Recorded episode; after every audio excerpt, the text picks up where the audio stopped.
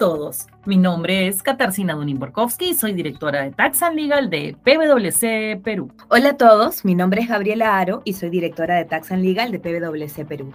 Bienvenidos a un episodio más de Infocus, el podcast donde semanalmente desarrollamos las normas y jurisprudencias más importantes en materia tributaria y aduanera y también analizamos las normas legales y noticias más importantes y su impacto en las empresas.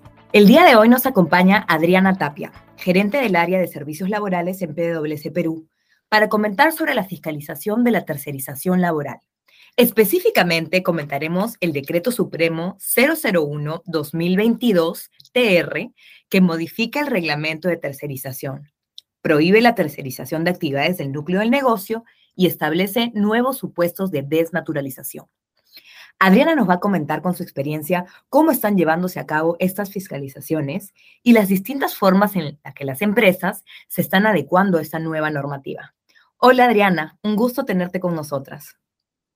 Hola Gaby, hola Kitty, ¿cómo están? Es un gusto también para mí estar aquí con ustedes para conversar un poco de, de, estos temas laborales que no dejan de sorprendernos desde que empezamos este 2022. Efectivamente, como comentas Gaby, esta norma está vigente desde febrero de este año y pues estableció estas restricciones para la tercerización de actividades. Si bien está vigente desde, este, desde febrero, pues hubo un plazo de adecuación de 180 días calendario para que las empresas, digamos, puedan ordenar un poco la casa en base a estas restricciones y poder luego iniciar la fiscalización. Este, paso, este plazo ya ha culminado el 22 de agosto de este año y pues ya empezó también la SUNAFIL emitiendo algunos protocolos y estableciendo también cómo va a iniciar la fiscalización en esta materia. Cuéntanos, en tu experiencia, ¿qué están haciendo las compañías para adecuarse a la norma de tercerización?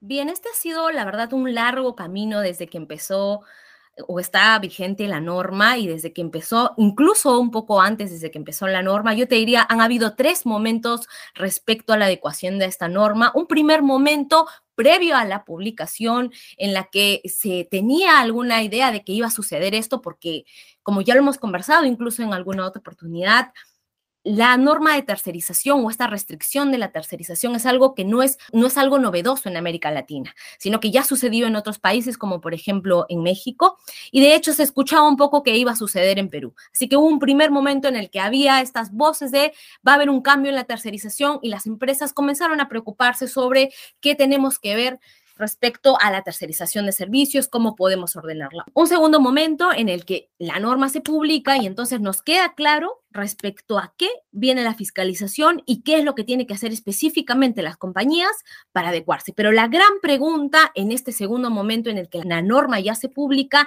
es, o fue más bien, ¿Qué es una actividad núcleo de negocio? ¿no? La norma estableció algunos parámetros, específicamente cinco criterios, para un poco determinar qué era el núcleo de negocio y, los detallo rápidamente, el objeto social de la empresa, lo que identificaba la empresa frente a sus clientes finales, qué elemento era el diferenciador de esta empresa dentro del mercado en el que desarrollaba sus actividades, qué actividad le generaba un valor añadido para los clientes y qué actividad le reportaba además mayores ingresos.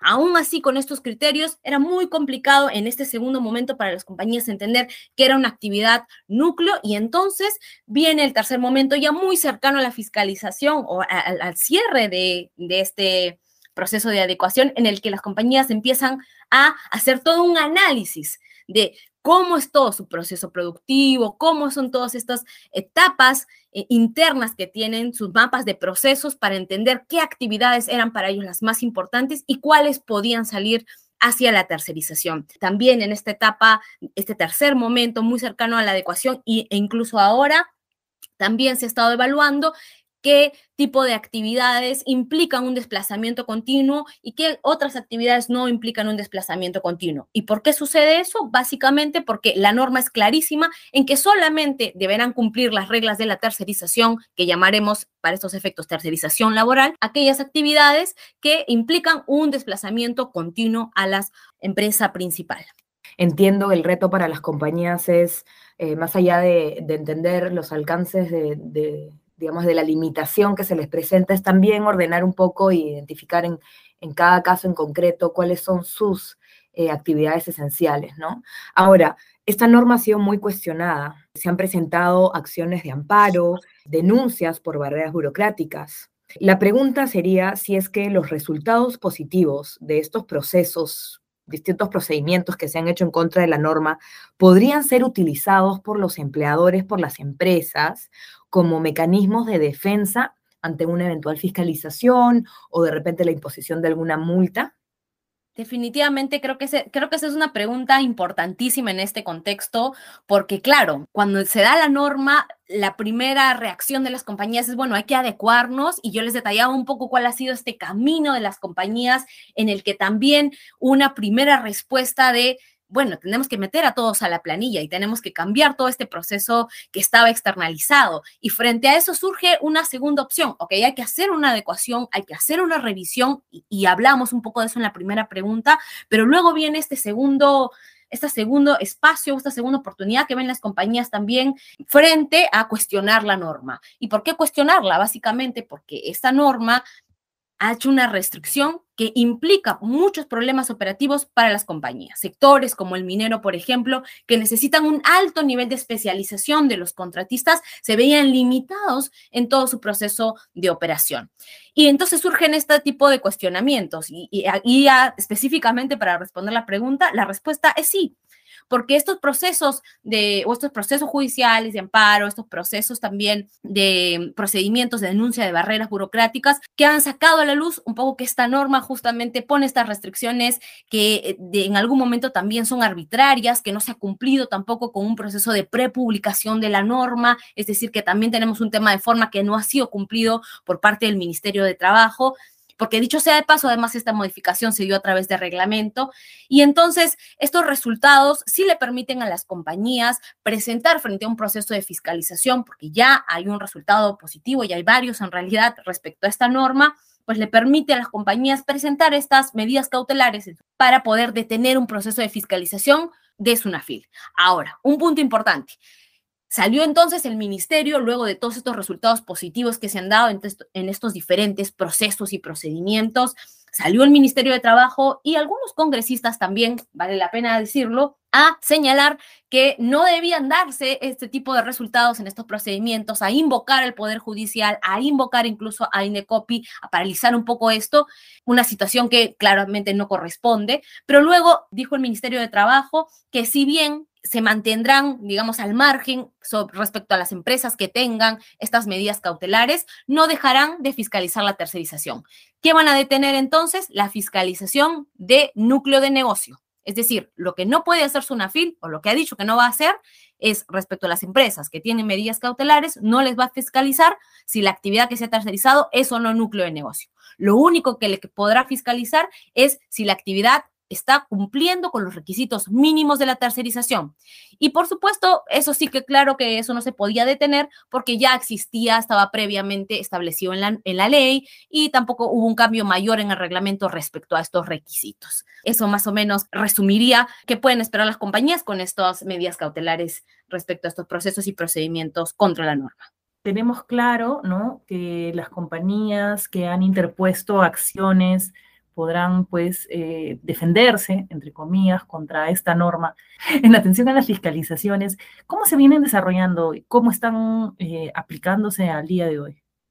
Respecto a la fiscalización, ya que ha empezado, digamos, hace poco, terminando el mes de agosto, pues empezó todo este proceso de fiscalización. Lo primero que sucedió fue la SUNAFIL preguntándole al Ministerio de Trabajo, ahora, ¿cómo vamos a fiscalizar esta norma? Justamente la pregunta que se hacían las empresas, se la hizo también Sunafil, una cosa que creo que hubiera sido importante compartirla al inicio cuando salió una norma, pero vencido el plazo de adecuación, Sunafil le pregunta al Ministerio de Trabajo, ¿cómo hacemos para poder fiscalizar esta norma, eh, darnos algunos lineamientos respecto al núcleo de negocio, algunos puntos técnicos, y el Ministerio de Trabajo saca también una opinión sobre qué aspectos se deberían tomar en cuenta. Em, la verdad es que no hubo mucho detalle sobre eso, pero sí que se indicó que debe hacerse un análisis en cada caso concreto, lo que un poco robustece la posición respecto a que las medidas cautelares de cada caso concreto serán útiles para la defensa. Entonces, en base a esto, Sunafil saca un protocolo en el que básicamente detalla qué documentos puede pedir, cómo lo va a revisar, qué es lo que va a hacer y si nos ponemos a revisar ese protocolo, pues básicamente lo que el protocolo establece es una fiscalización de requisitos de tercerización. Menciona, por supuesto, porque es lo más importante de la norma, el núcleo del negocio, pero la verdad todavía no termina de quedar claro cómo es que lo van a fiscalizar. Todo parece indicar que van a hacer una revisión de esta información digamos, pública que manejan las compañías sobre el objeto social, sobre un poco lo que declaran ante SUNAT y también de manera interna cómo manejan los procesos eh, de la compañía, ¿no? Y luego, sí, como les señalaba, también habrá una fiscalización muy específica sobre el cumplimiento de requisitos. Eso es lo que tenemos hasta ahora en materia un poco de, de documentación, de información adicional que se tiene para la fiscalización. Y claro que ya empezaron también a llegar algunas cartas circulares invocando a las empresas el cumplimiento, indicando que deben contar con una lista de las empresas tercerizadas, ¿no? Y por supuesto, el modus operandi suele ser siempre mandar estas cartas eh, circulares, un poco solicitando la información y luego ya ir directamente a iniciar procesos de fiscalización. Es muy importante, por lo tanto, dado que ya tenemos este protocolo, que ya existe un poco más de idea sobre qué es lo que viene o que va a venir a fiscalizar Sunafil, de tener un checklist interno que le permita a las compañías saber si cuenta con la documentación, saber en qué estado está la documentación y cómo la manejarán ante una posible fiscalización, porque cómo abordan este inicio de la fiscalización es fundamental para el, resultado final de la fiscalización y luego, si cabe en alguna situación, un posterior cuestionamiento judicial. Clarísimo, Adriana, muchísimas gracias. Bueno, solo el tiempo dirá cómo continuará la vida de, esta norma, si es que a raíz de, las, de los cuestionamientos se van a hacer algunos ajustes o no, pero bueno, eso solamente se verá, como digo, con el tiempo, ¿no? Te agradezco muchísimo tu tiempo. Gracias, Adriana. Eh, este es un tema medular, creo que para muchísimas empresas y realmente, como has bien comentado, eh, muy discutible, ¿no? Como dice Gaby, esperemos que el tiempo pues aclare las cosas y que finalmente sea beneficioso para el país, porque definitivamente necesitamos eh, más empleo formal. Un gusto con todos y muchas gracias por escucharnos. Nos vemos en otro episodio de Info. Nos vemos, chao.